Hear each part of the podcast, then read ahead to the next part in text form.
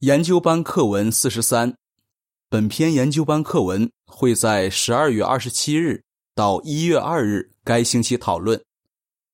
不要放弃。主题经文：不要放弃做美好的事。加拉太书六章九节。唱诗第六十八首：撒播王国的种子。课文摘要。当别人接受好消息时，我们会非常开心；当别人反应不好时，我们会觉得很失望。如果我们的圣经学生一直没有进步，或者我们从来没有帮助过任何一个人达到献身受尽的目标，这是不是意味着我们是很失败的传道员呢？本篇课文会帮助我们明白，无论别人反应如何。我们在传道工作上都能取得成功，并保持喜乐。第一段问题：身为耶和华见证人，为什么我们感到很开心、很光荣？身为耶和华见证人，我们感到很开心、很光荣。我们是耶和华的子民，也努力传道教人，证明自己是名副其实的耶和华见证人。如果我们能帮助，有正确的态度而可以得到永远生命的人成为信徒，当然会感到很开心。使徒行传十三章四十八节。有一次，耶稣的门徒告诉他，传道取得了很好的成果。当时耶稣非常喜乐，我们也跟耶稣有一样的感受。路加福音十章一、十七、二十一节。第二段问题。我们怎么做，就表明自己重视传道工作。传道工作对我们来说非常重要。使徒保罗鼓励提摩太说：“你要时刻留意自己和自己的教导，这样做既可以救你自己，也可以救听你的人。”提摩太前书四章十六节。所以，我们的传道工作是生死攸关的。身为上帝王国的子民，我们会时刻留意自己，希望自己处事为人跟我们传的好消息一致，也能为耶和华带来赞美。我们也会留意自己的教导，在传道前做好准备，并恳求耶和华帮助我们。第三段问题：有些地区的人对王国好消息反应如何？请举例。有时。虽然我们已经竭尽全力传道，但地区里的人还是对王国好消息没什么反应。让我们来看看格奥尔格林达尔的经历。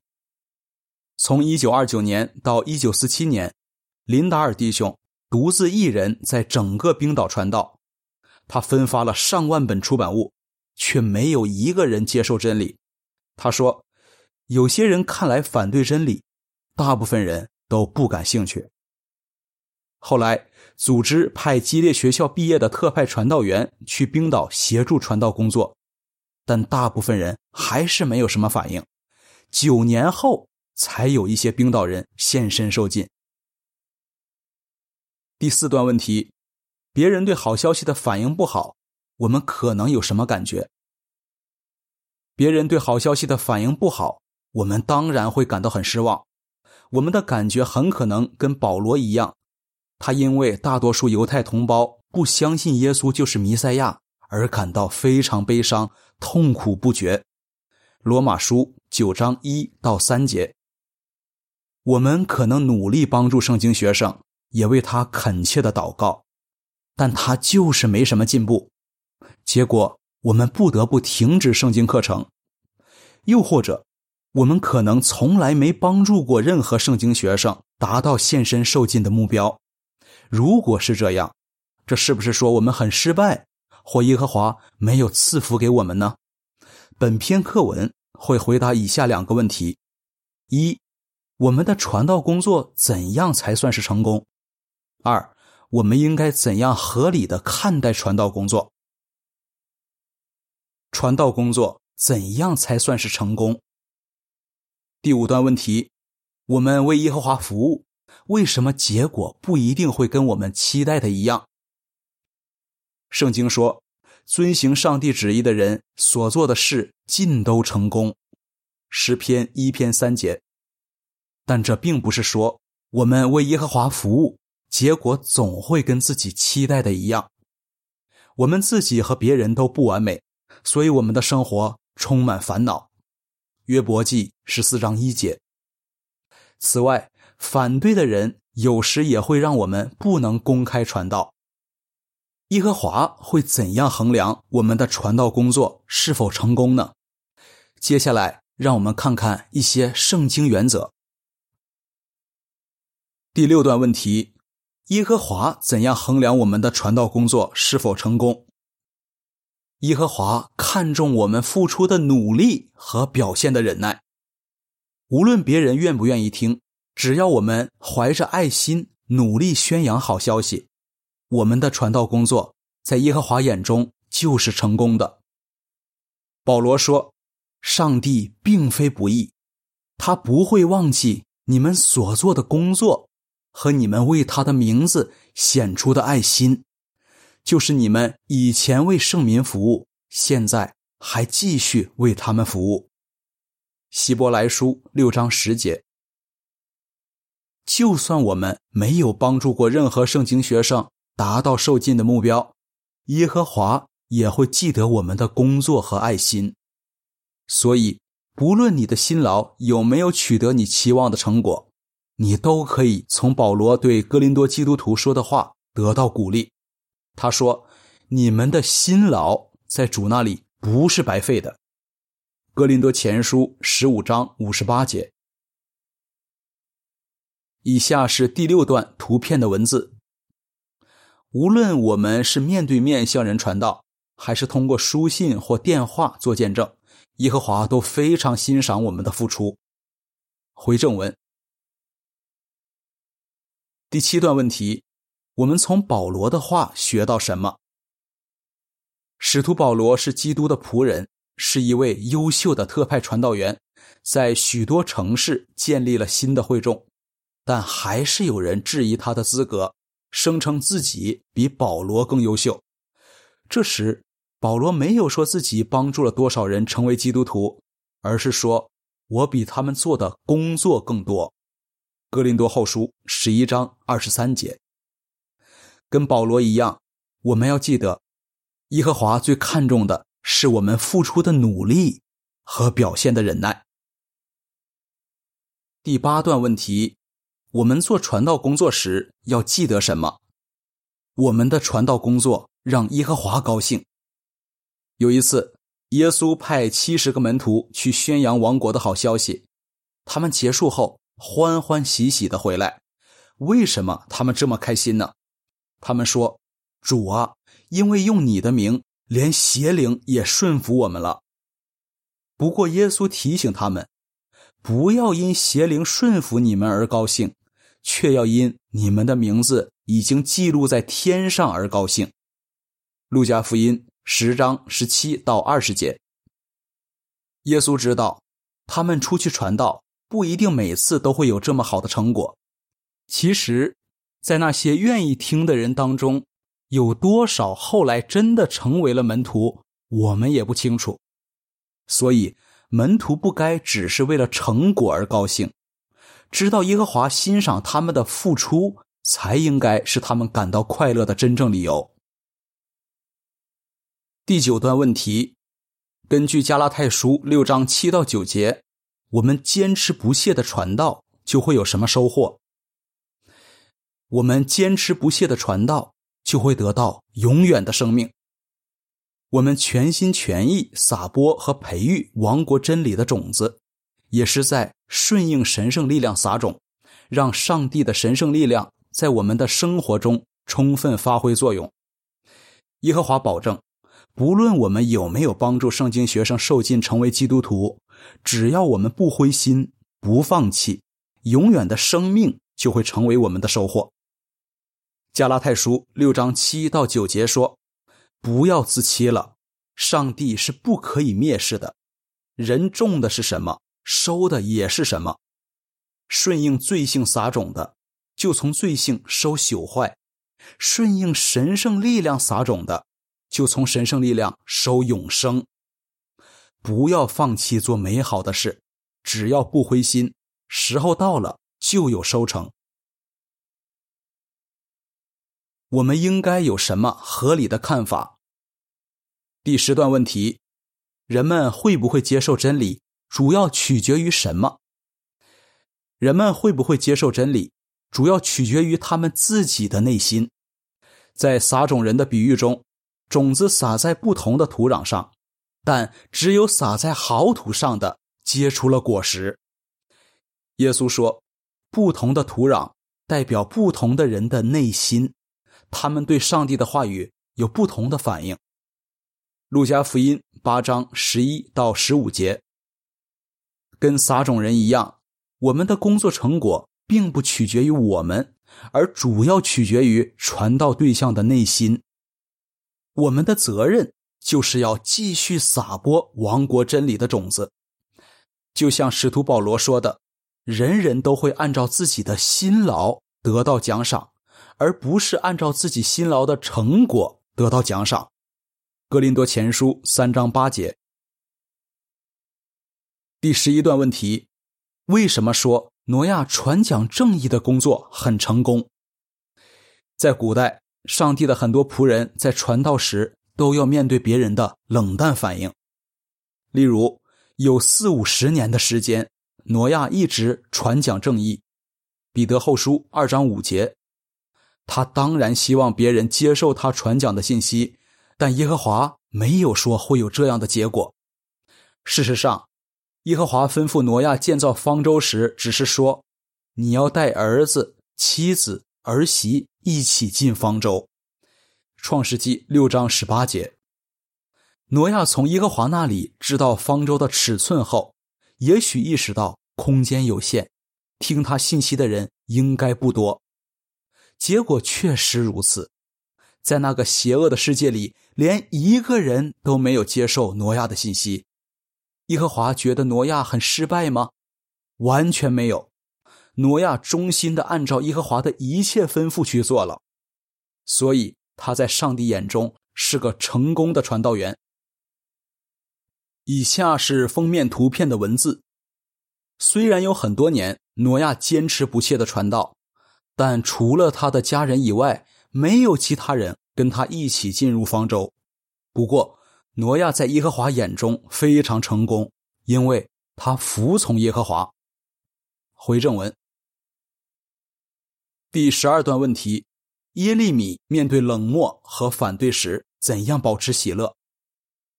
在先知耶利米传道的四十多年中，许多人反应冷漠，甚至反对他。他因为受人辱骂讥讽而一度非常灰心，甚至想放弃传道。耶利米书二十章八九节，但他没有放弃。什么帮助他克服消极的想法并保持喜乐呢？他专注于两件重要的事：第一，耶和华吩咐他宣扬的信息让人有前途、有希望。耶利米书二十九章十一节。第二，耶和华把他称为自己名下的人。我们也一样。我们在让人绝望的世界里宣扬带来希望的信息，而且有幸被称为耶和华名下的人。只要我们专注于这两件重要的事，无论别人反应如何，我们都可以保持喜乐。第十三段问题：我们从耶稣在马可福音四章二十六到二十九节的比喻学到什么？培养对上帝的信心是需要时间的。耶稣在撒种人睡觉的比喻里清楚说明了这一点。马可福音四章二十六到二十九节说：“耶稣说，上帝的王国好像一个人在地上撒了种，他晚上睡觉，白天起来，种子就发芽长高。至于怎么会这样，他一点也不知道。